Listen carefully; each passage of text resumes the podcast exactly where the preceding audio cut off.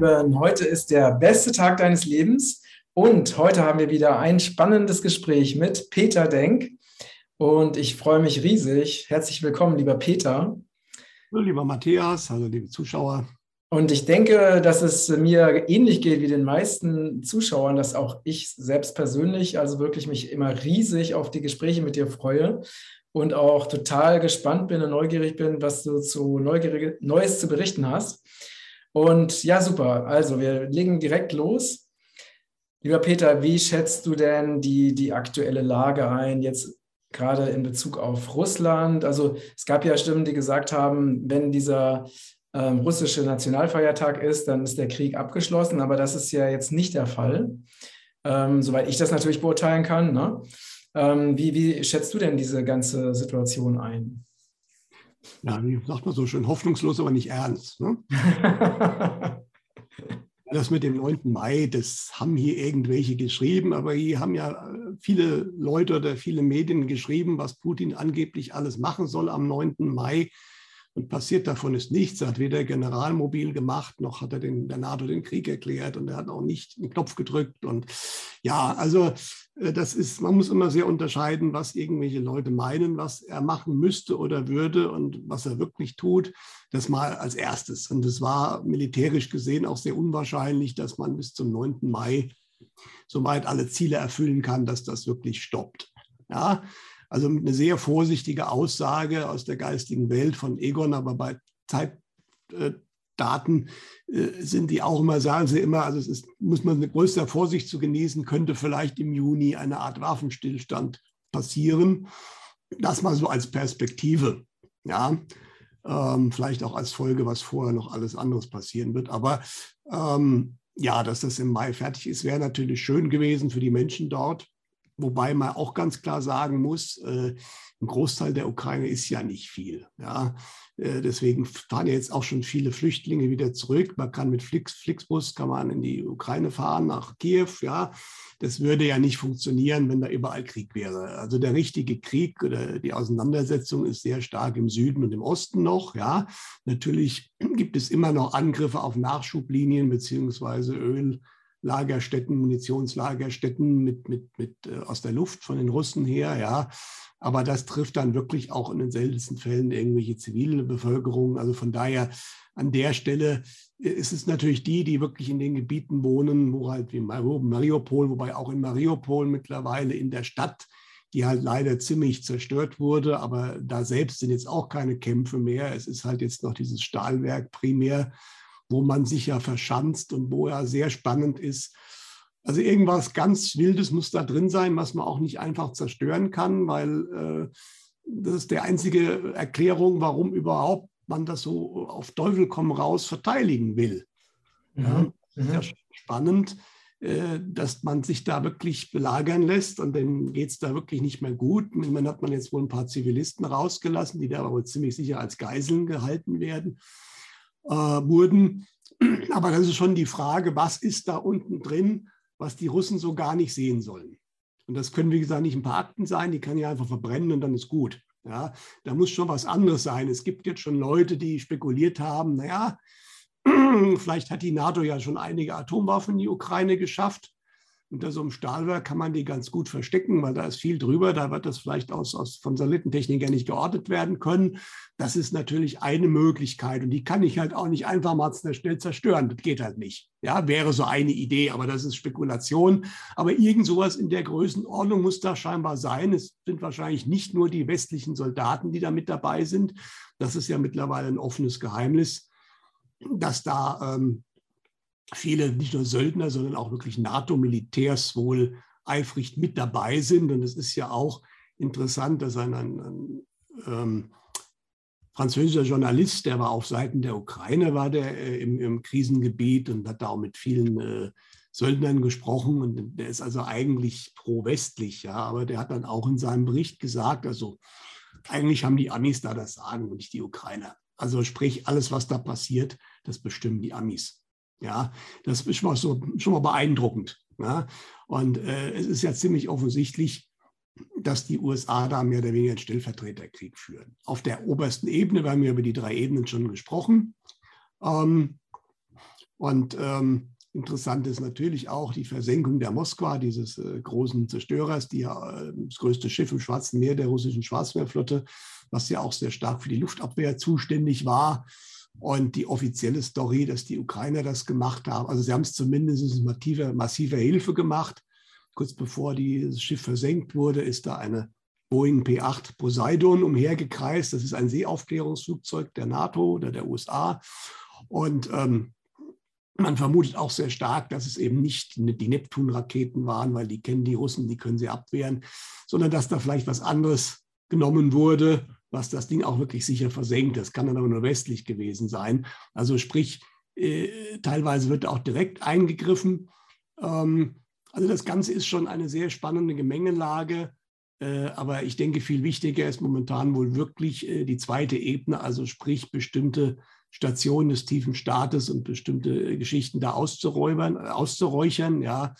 Und leider passiert viel Schlimmes. Also ich habe jetzt gerade am Wochenende bei uns einen russischen Arzt, den kenne ich, der in Russland momentan, die ja offiziell nur angeblich äh, westliche Propaganda sind, die Folteropfer der ukrainischen Soldaten und da primär der Azov äh, behandelt hat.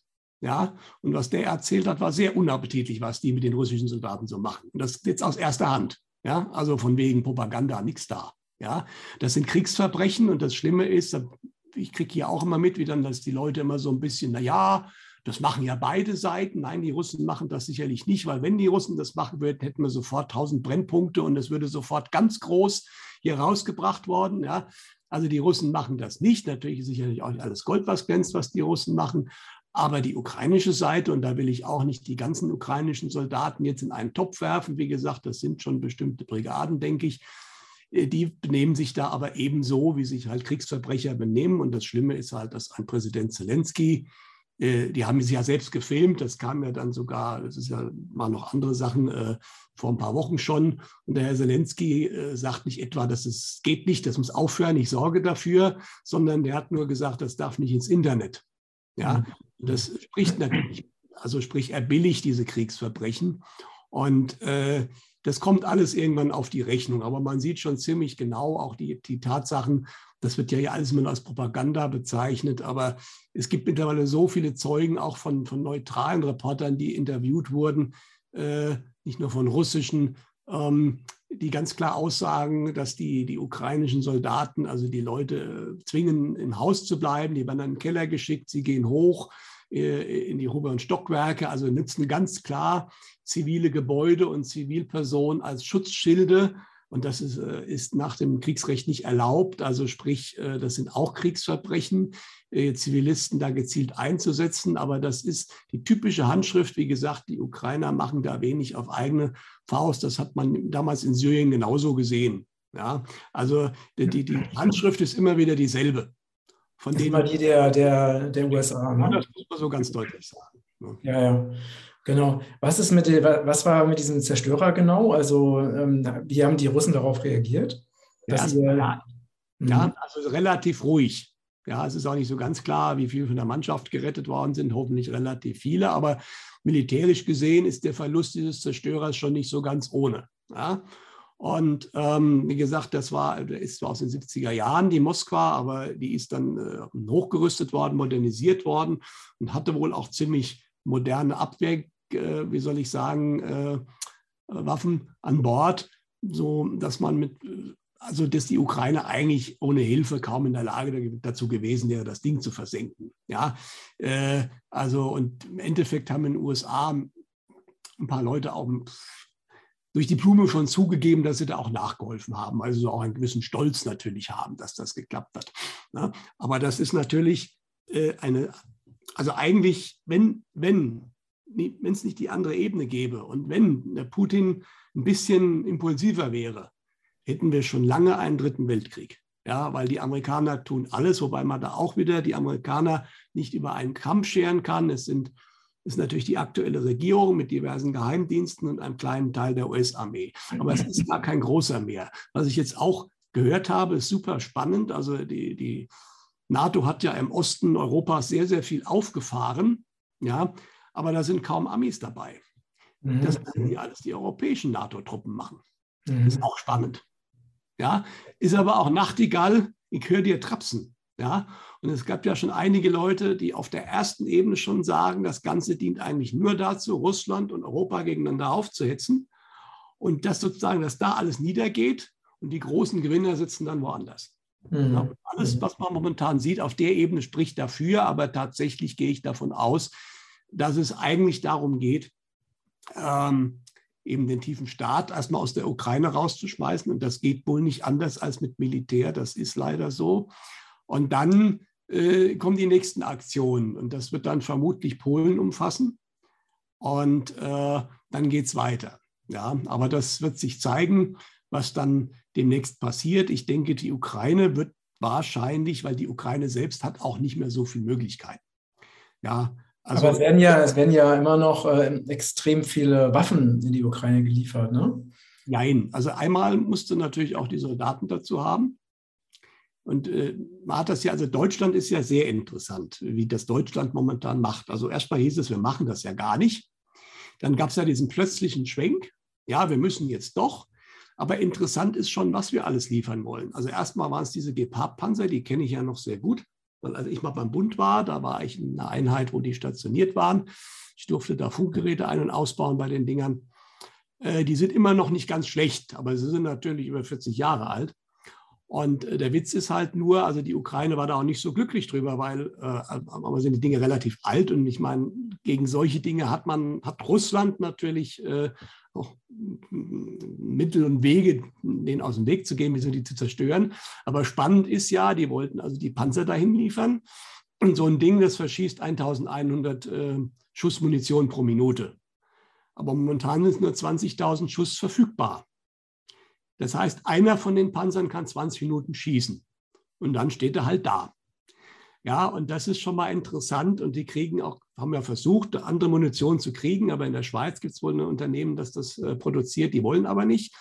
Äh, war schon mal das Erste. Dann würden ja jetzt andere Panzer und Ringtausch mit Slowenien. Aber wenn du da genau drauf schaust auf diese ganzen Geschichten, wenn man da reinschaut, dann sind das alles Dinge, die, die erstmal vielleicht gar nicht funktionieren. Und wenn, dann wird das aber auf jeden Fall Monate dauern, bis das funktioniert.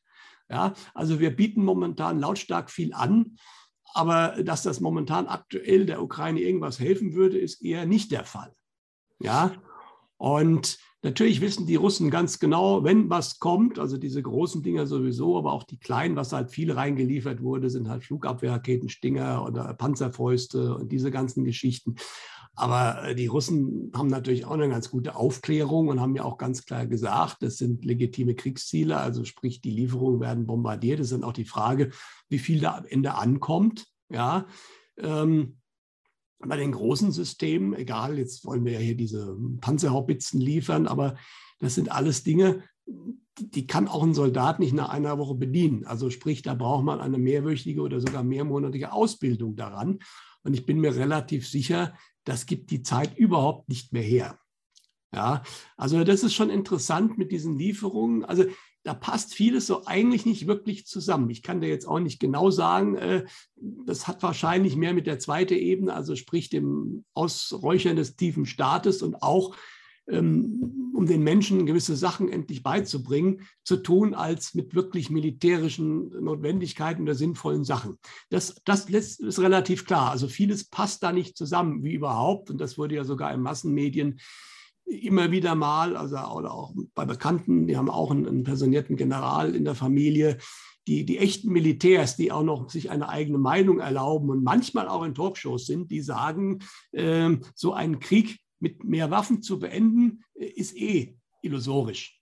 Das funktioniert nicht. Ja, also im Gegenteil. Ja, also die Ukraine wird nicht gewinnen können gegen Russland, egal was da geliefert wird. Ja, das ist völlig aussichtslos. Es verlängert das Ganze nur. Aber man sieht genau, dass bestimmte Kreise natürlich erstmal zumindest so tun, als hätten sie auch null Interesse, diesen Krieg irgendwie anders beenden als mit einem Sieg der Ukraine, der faktisch nicht möglich ist.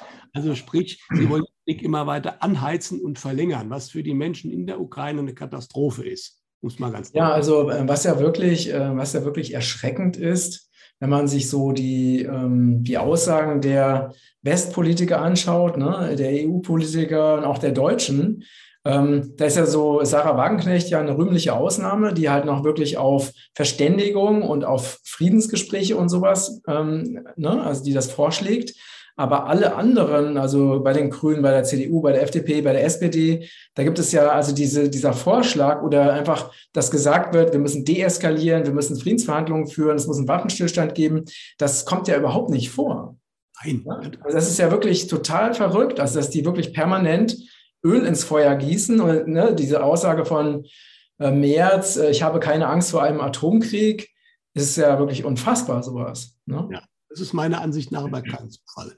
Dass eine Baerbock von einem Atomkrieg redet, dass ein Merz, ein Merz von einem Atomkrieg redet, dass man dem Lavrov äh, einiges äh, dem russischen Außenminister in den Mund gelegt hat oder so nie gesagt und auch gemeint hat. Das hat jetzt nochmal klargestellt, aber die Schlagzeilen war auch, Lavrov schließt Atomkrieg nicht aus oder so, ja.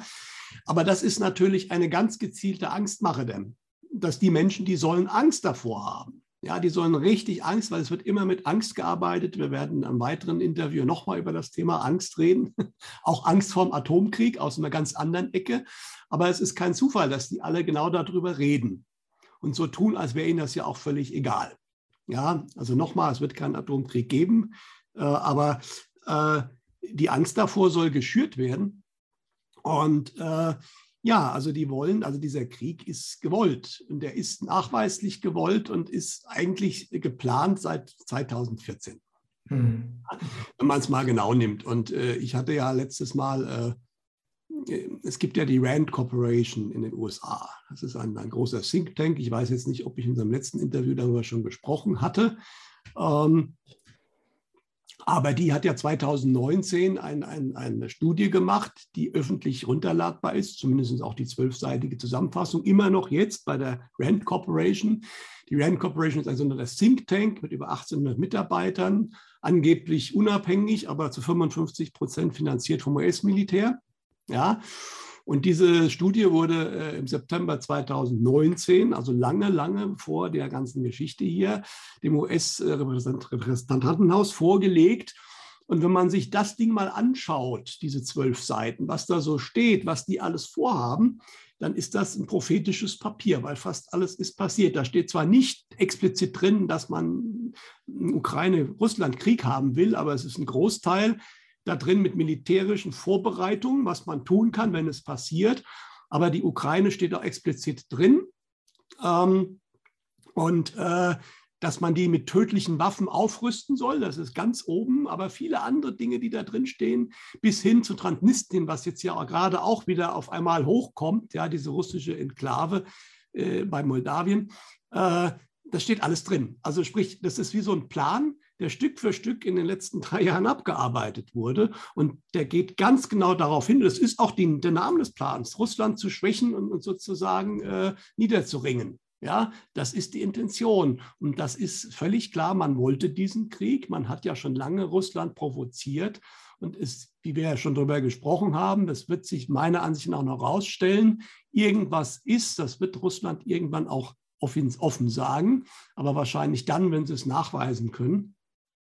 Äh, irgendwas hat dazu geführt, dass sie gesagt haben, jetzt muss das, muss das sein. Ja, kann auch, wie gesagt, damit zusammenhängen, dass jetzt mit der anderen Teil der US-Armee, da, mit denen sie ja zusammenarbeiten. Das ist ja, was die Leute, äh, äh die die mehreren Ebenen nicht verstehen, überhaupt nicht kapieren können. Das ist ein Teil der US-Armee, gibt meiner Ansicht nach den größeren Teil, wo ich aber eben ein Insider, der in der US-Armee ist, der mir das gesagt hat. Ja, oder beziehungsweise in der guten. Du meinst, dass die, du meinst, dass die US-Armee mit den Russen zusammenarbeitet? Auf der zweiten Ebene arbeiten die zusammen, um den tiefen Staat auszuräuchern. Mhm. mhm. Passiert hier auch in Deutschland gerade viel. Mhm. Ja, das haben wir auch schon besprochen, aber es reißen die Berichte nicht ab von ständigen Überschallknallen, in Anführungsstrichen Explosionen. Du siehst so viel Militär in Deutschland, wie du noch nie gesehen hast, auf Straßen und überall. Das ist echt unglaublich, was hier abgeht. Ja, mhm. und ständig werden momentan irgendwelche äh, Weltkriegsbomben gefunden. Alle mhm. zwei Tage ist irgendwo wird eine Weltkriegsbombe gefunden als wäre der Welt, Zweite Weltkrieg gestern vorbei gewesen. Aber was, also, macht das, was, äh, was macht das denn für einen Sinn? Ja gut, da werden große Gebiete abgesperrt und dann kann ich da Operationen machen. Mhm. Mhm. Und interessant ist auch bei diesen ganzen Funden, also ich kann mich erinnern, die gab es ja immer mal, diese Bombenfunde, Blindgängerfunde in den letzten Jahrzehnten, äh, aber fast immer konnten die entschärft werden früher. Und momentan muss fast jedes gesprengt werden. Auch interessant. Mhm. Aber dann knallt halt mal und dann macht sich keiner Gedanken. Und die Leute, die absperren, die Polizisten und so, die wissen das auch nicht. Ja, die mhm. sperren halt ab, weil da eine Bombe gefunden wurde. Es fällt halt nur auf, wie das explodiert ist in den letzten Monaten. Du siehst wirklich, jede Woche siehst du irgendeine Schlagzeile und da und dort und dort. Meistens auch immer interessanterweise bei Industrieanlagen. Und äh, also das ist schon spannend. Ja, es, es, gibt so viele kleine Details, die dir ganz klar sagen, hier laufen Operationen im Hintergrund. Mhm. Hier macht das sehr stark die US-Armee vermutlich. Ja, und in der Ukraine machen das eben die Russen. Aber das ist die zweite Ebene, von der die meisten Leute überhaupt nichts wissen wollen. Schon gar nicht die, die in den Massen gucken. Klar, ja. Ähm, und was ist mit diesem, mit diesem äh, Stahlwerk? Also wie, wie schaffen die das so lange durchzuhalten? Haben die da Lebensmittel? Weißt du da was drüber? Das ist schwer zu sagen. Also ich denke, die Russen haben da den Sack wirklich zugemacht. Äh, aber wie gesagt, irgendwas muss drin sein. Die Russen haben ja auch zeitweise sich dann nicht mehr getraut zu bombardieren. Das muss ja auch Gründe gehabt haben. Ja, weil sie vielleicht befürchtet haben, dann irgendwas zu zerstören, was dann nicht so gut ist. Da wäre zum Beispiel Radioaktivität ein, ein, äh, eine Möglichkeit, aber nur eine von anderen. Ja. Äh, also ich weiß es nicht. Also irgendwas ist, also es ist meiner Ansicht nach kein Zufall, dass das ausgerechnet dort ist. Das war ja schon immer eine Hochburg, diese Azov-Brigaden. Es ist ja auch das Azov-Tal, ja. Äh, und das sind auf jeden Fall die Teile der ukrainischen Armee. Es sind ja offizielle Teile der ukrainischen Armee, die wurden ja eingegliedert, ja, äh, die mit Sicherheit bis zum letzten Mann kämpfen, weil die kennen halt nichts. Die kennen, weil die sind auch die absoluten Russenhasser ein Großteil der regulären ukrainischen Armee, irgendwelche eingezogenen Leute, die ja momentan auch irgendwie in der Autoschlange werden sie eingezogen, kriegen sie einen Einberufungsbefehl, die haben natürlich gar keine große Lust. Ja, schon gar nicht, also so beliebt, wie man das ja so tut, ist der Herr Zelensky ja auch nicht. Ja, der Mann ist wohl 850 Millionen Dollar schwer. Da muss man sich auch mal fragen, wo die herkommen. Die hat er bestimmt nicht als Schauspieler verdient. Ja, mhm. Und äh, den meisten Leuten ging es seit 2014 nicht besser, sondern schlechter in der Ukraine. Nicht nur den russischständigen, sondern fast allen. Und darum mhm. geht es immer erst bei den Menschen. Ja? Deswegen gibt es viele, die nicht unbedingt Lust haben, gegen die Russen groß zu kämpfen und ihr Leben zu riskieren. Ja?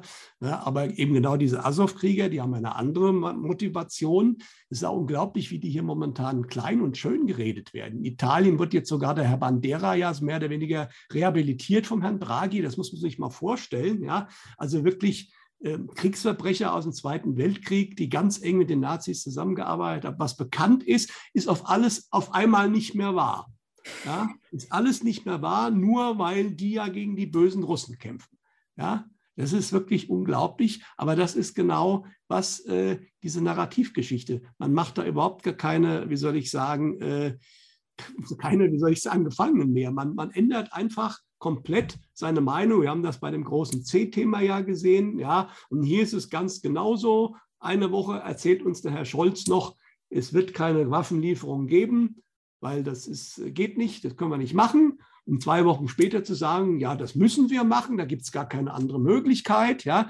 Äh, und du hast ja vorhin auch gesagt, ja, es gab ja jetzt auch eine Reihe von äh, bekannten äh, Menschen, äh, wie ein, äh, wie, ein, ähm, wie heißt sie, die, die Emma, ähm, die Alice Schwarzer und Dieter Nuhr und äh, die alle ja eigentlich nicht wirklich Mainstream, Anti-Mainstream sind, die aber halt auch gesagt haben in einem offenen Brief, also das Waffenliefern, das hilft nicht wirklich weiter. Also das hat noch nie geholfen und wir sollten eigentlich eher versuchen zu vermitteln.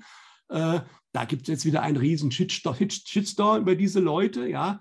Äh, wie die das denn machen könnten, die das sagen, ist es genau das wie bei C. Aber genau, genau. Thema, ja. Äh, und es ist halt wirklich spannend und das finde ich ein bisschen erschreckend, dass Menschen, die bei dem C-Thema wirklich äh, verstanden haben, wie sie belogen werden, jetzt beim Russen-Thema auf einmal wieder, wieder dem glauben wollen. Hm, ja, ja, das ist ja. Äh also Diskussion, der, der Thomas Röper hat nicht bösartig, aber hat bald beim äh, Boris Reitschuster ist es halt aufgefallen. Ja, da mag natürlich auch ein bisschen seine Vergangenheit als, als, als Korrespondent in Russland von Fokus da mit beizutragen, dass er die Russen nicht wirklich mag. Ja. Aber es ist schon interessant, wie er doch auch bei offensichtlichen Falschnachrichten da völlig dann die Augen wieder verschließt, während er bei Corona ja sehr, sehr gut unterwegs war. Mhm. Ähm, aber da muss man jetzt nicht jeden Einzelnen, also es, es muss auch nicht jeder gekauft sein, sondern wie gesagt, es gibt Menschen, die, die machen diesen Schnitt, ja, weil sie aus irgendeinem Grund bei dem anderen Thema halt eine völlig andere Meinung haben und dann wollen sie auch wieder glauben, was ihnen der Mainstream sagt, nämlich der ganz böse Putin. Ja, darum läuft es genau. immer wieder hinaus. Putin ja. ist super böse. Ja, ja. Wie siehst du das eigentlich, ähm, die, also die Provokationen ne, des Westens gegen Russland äh, und die, äh, diese verbale, ne, diese, diese verbalen Ausfälle verbunden mit, äh, mit Waffenlieferungen. Ähm, wie, wie denkst du, wird, wird Russland damit umgehen?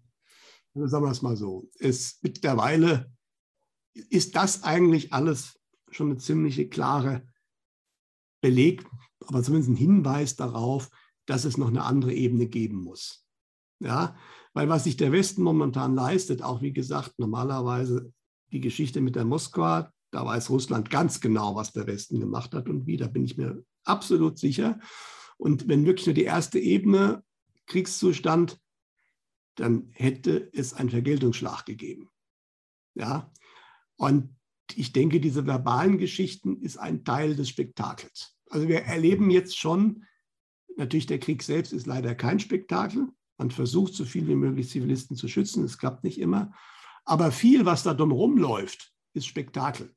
Spektakel, was primär für uns gilt, für den Westen, für die Menschen im Westen. Ja? Und ich bin jetzt wirklich mal gespannt. Das Ganze ist aber endlich zeitlich gesehen. Ja? Und da kommen wir im anderen Interview dazu. Ich denke aber sehr, sehr bald werden gewisse Dinge passieren, die, die sagen wir mal, äh, Game Changer sind, die also viele Sachen in ein ganz anderes Licht drücken werden. Und dann wird auch einiges klarer werden bei der Sache. Momentan habe ich den klaren Eindruck, das wird ganz klar versucht, die Menschen sollen massiv Angst kriegen vor einem Atomkrieg. Ja, sie sollen natürlich erst noch mal offiziell glauben, dass die Russen da allein für verantwortlich sind, aber das glauben nicht mehr so viele. Da gibt es zwar auch, genau wie beim großen C, da gibt es ja verschiedene Gruppierungen. Die einen, die glauben alles eins zu eins, was ihnen erzählt wird. Und wenn morgen das Gegenteil erzählt wird, glauben sie es wieder. Ja, diese Gruppe gibt es auch beim Russland-Thema. Aber viele fragen sich halt schon, und da kommen wir gleich noch zu dem Thema, was nämlich die Auswirkungen für uns sind. Die sind ja alle spürbar. Und es wird uns ja auch ganz offen gesagt. Im Endeffekt sagen sich viele, was machen hier unsere Politiker eigentlich gerade? Führen die uns in den Dritten Weltkrieg? Da habe ich aber keine Lust drauf, ja, um es mal vorsichtig zu sagen. Ja, das heißt, die werden viel, also wir haben nicht eine riesen Zustimmung zu unseren Politikern momentan. Und dann ja noch, dann ja noch kombiniert, kombiniert mit diesen ganzen künstlichen Preissteigerungen. Das kommt ja noch genau, dazu. Da kommen wir ja gleich noch dazu. Ja, aber äh, erstmal die C-Geschichte, da kommt ja langsam, aber es kommt mehr raus. Da wird auch noch viel mehr rauskommen, wo, wo die Leute dann erkennen müssen, sie sind komplett übers Ohr gehauen worden. Das haben viele schon verstanden, was viele noch nicht wirklich wahrhaben wollen, dass sie sich selbst geschadet haben mit der Geschichte, mit der Spritze. Ja. Das Zweite ist dann halt, äh, und wir hatten doch immer Frieden und jetzt machen die, ja, Ukraine ist ganz schlimm alles, aber deswegen wollen wir doch nicht eine Atombombe in unserem Vorgarten haben. Das ist, was die Menschen denken. Was machen diese Politiker da? Ja. Ja, und dann wird so Leuten wie dem Schröder, ich bin jetzt auch kein Schröder-Fan, ja, der hat auch seine Ecken und Kanten, aber das war wirklich einer, der hätte sehr gut vermitteln können. Ne? Und der wird momentan total niedergemacht und alles soll ihm gestrichen werden. Ich frage mich natürlich sowieso, warum ehemalige Bundeskanzlerinnen mit großem I, ne? wir haben ja auch eine Dame, von der du ja nichts mehr hörst, interessanterweise, null, die ist völlig weg. Ne? Mhm.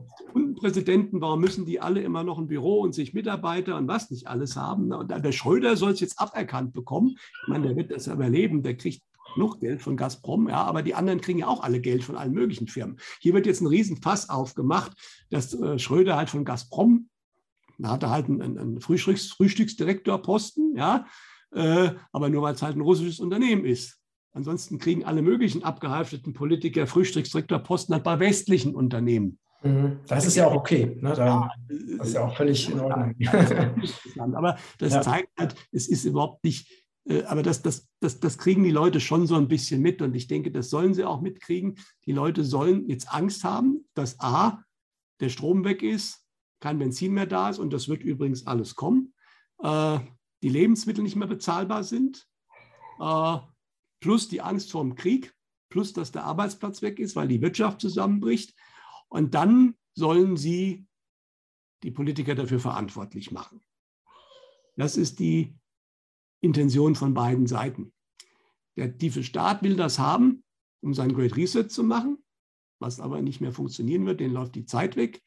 Und die andere Seite lässt das natürlich zu, weil nichts ist besser, als wenn ich das alte System erstmal selbst diskreditiert. Weil wenn es jemand anders macht, kann man immer dann wieder Schuldige suchen, aber wenn die das selbst machen und schau dir doch mal die Politiker an, es ist, ist ja immer wieder unglaublich, wenn du unsere Bundesregierung sitzt. Jetzt haben wir ja auch den ersten Rücktritt, die Frau Spiegel, die ja in, äh, äh die ja damals Umweltministerin oder ich glaube Umweltministerin bei der ATA-Katastrophe war, äh, die ja dann einfach mal in Urlaub gefahren ist und die jetzt dann auch in ihrer Entschuldigung, äh, ja, der Mann war krank und der hat keinen Urlaub und was nicht alles. Und kein Wort Entschuldigung an die Menschen, die es betroffen hat. Also auch diese Entschuldigung war schon wieder ein Skandal, ja, und die ja auch wirklich zurückgetreten wurde. Also freiwillig hat die das nicht gemacht.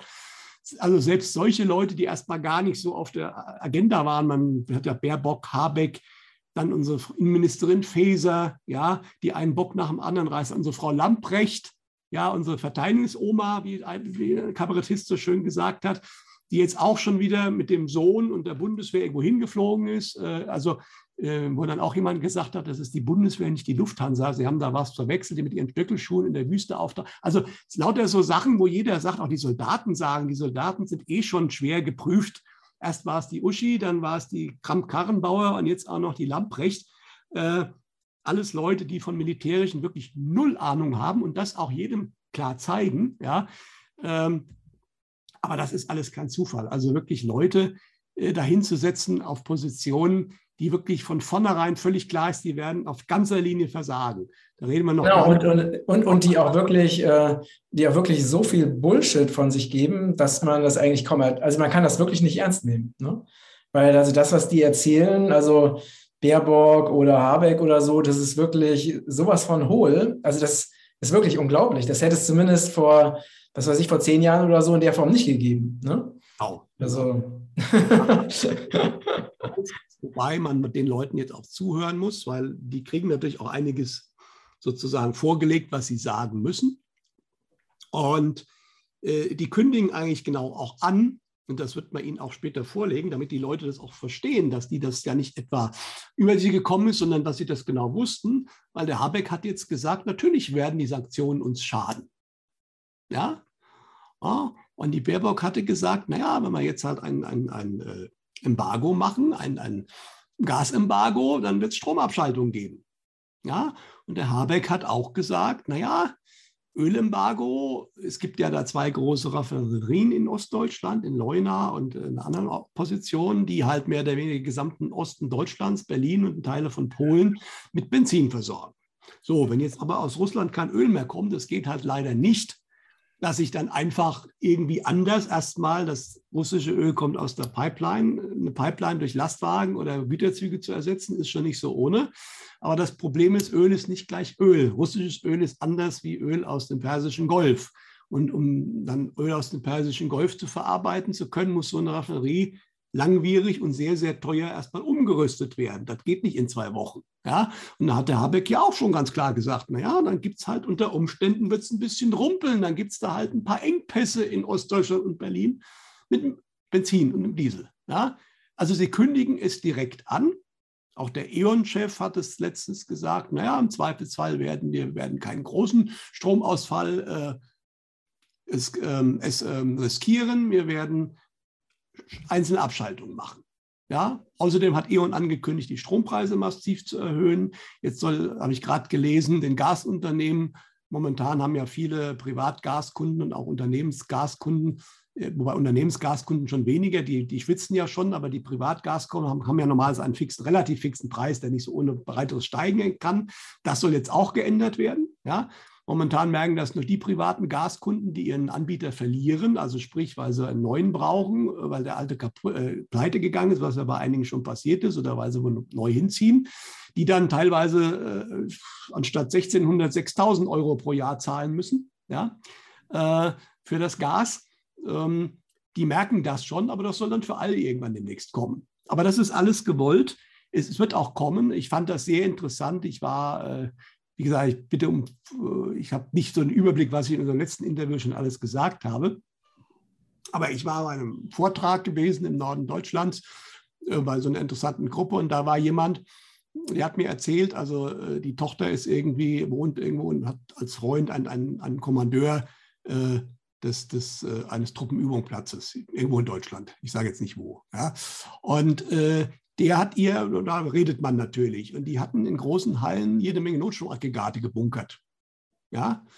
Und in anderen Hallen hatten sie diese Einmannpakete, äh, Essenspakete für Soldaten gebunkert. Ja, gut, da kann man sagen, die sind vielleicht in den Osten gegangen. Aber auch diese ganzen Notstromaggregate sind weg und die sind nicht in den Osten gegangen, die sind in Deutschland verteilt worden. Und das ist schon mal ein deutlicher Fingerzeig, womit man rechnet. Dann werden bei bestimmten Behörden und die Krankenhäuser meist eigene, wird man natürlich diese nutzen. Ja, und das ist mein, der Andreas Popp hat angeblich, weiß ich nicht, aber der hat, glaube ich, schon ganz gute Kontakte. Der hatte gesagt aus einer, einer entsprechenden Quelle, dass ab Juni schon die Stromabschaltungen passieren werden. Ja, das ist auch was, was man aus elektrotechnischer Sicht so macht. Ja, wenn das Netz wenn das eng wird mit dem Netz, äh, bevor, klar, wenn ich es nicht mache, habe ich den Blackout unter Umständen, dass das Netz zusammenbricht. Dann geht zwei Wochen gar nichts. Das ist natürlich das Totalchaos. Bevor das passiert, macht man sogenannte Lastabwürfe. Das macht man schon lange. Das sind momentan eigentlich immer Industriebetriebe. Ja, die kriegen das dann entschädigt. Ja, wenn sie Glück haben, dann kriegen sie eine Vorbahnzeit, dass sie runterfahren können. Ist aber auch schon passiert letztes Jahr, dass das Ding einfach abgeschaltet wurde, was dann massive Schäden erzeugt. Ja? Aber das macht man im Zweifelsfall dann mit ganzen Gebieten, also im Rhein-Main-Gebiet oder in einer Großstadt oder mehreren Landkreisen. Und das hat man in anderen Ländern schon gesehen. In Kalifornien ist das gar nicht so ungewöhnlich, weil die sind dann mit ihrer Energiewende schon viel weiter. Da mhm. ist dann halt, und das weiß man, das ist vorher angekündigt, aber da ist dann immer mittwochs und freitags und vielleicht montags ist mal für vier Stunden der Strom weg oder auch mal für acht. Meistens wird man es daraufhin beschränken versuchen, dass die Kühltruhen immer noch die Kälte halten können dass die Sachen da drin nicht färben. Aber darauf müssen wir uns einstellen. Ja? Okay, okay. Ähm, wie, wie, siehst du denn diese, diese Preissteigerung? Ähm, denkst du, das wird einfach so weiter? Weil ich meine, das Problem ist ja einfach, wenn das so weiter durchgezogen wird, dann äh, haben ja viele Menschen irgendwann einfach nicht mehr das Geld, um sich die Sachen, also um überhaupt ihre Rechnung bezahlen zu können. Ja? Das ist ja jetzt schon so. Also klar, diejenigen, die noch sagen wir mal, ein gewisses Polster haben, die sind auch noch relativ entspannt.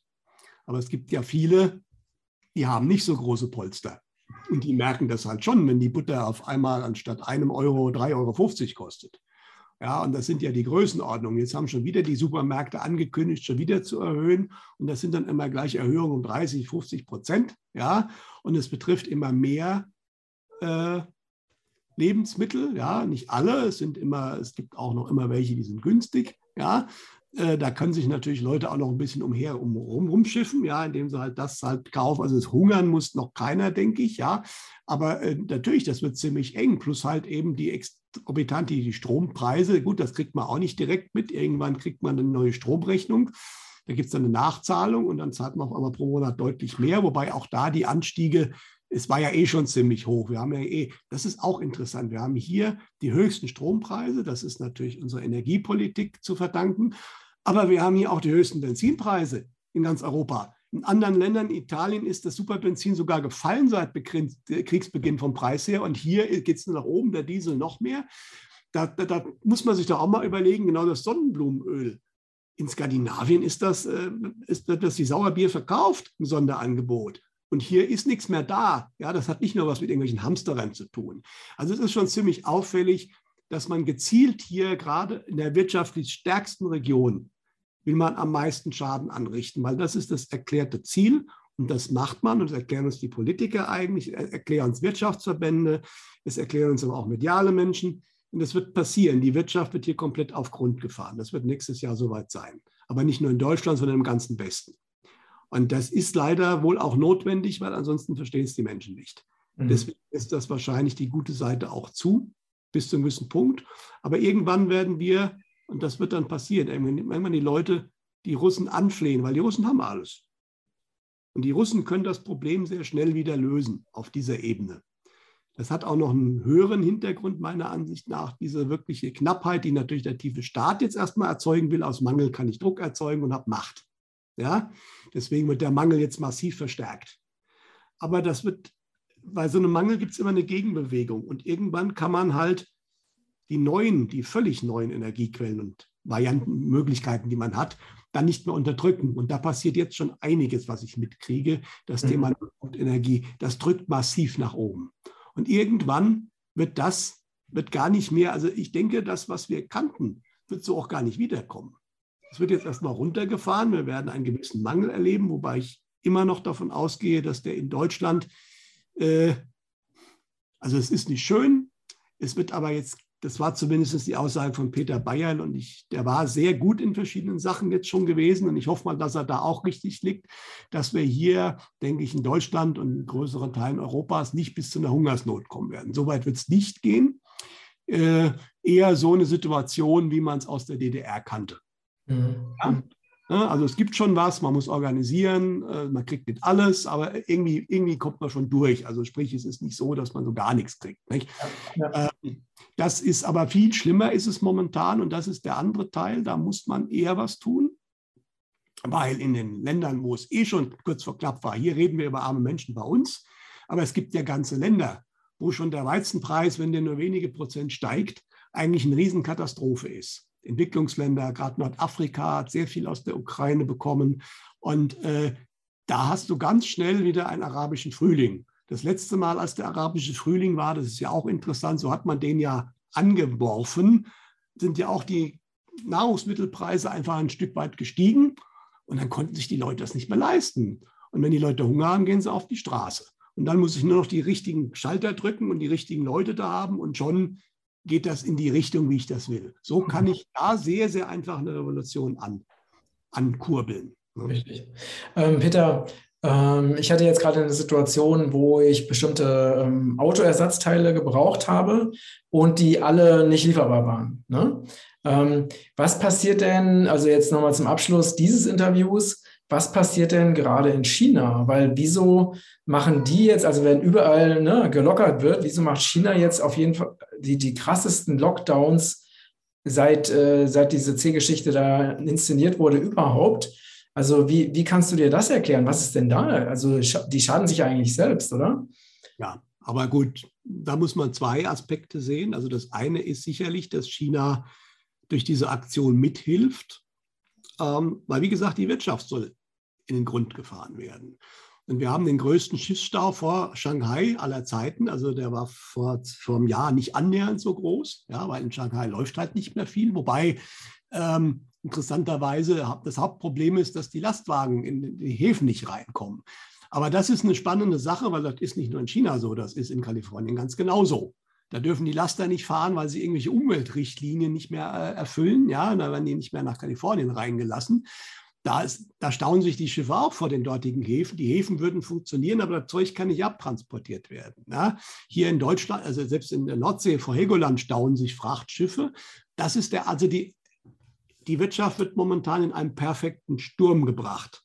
Ja, das ist einmal das Thema Lieferketten, also sprich keine Zulieferung mehr. Das ist das Thema Transport funktioniert nicht oder wird extrem teuer.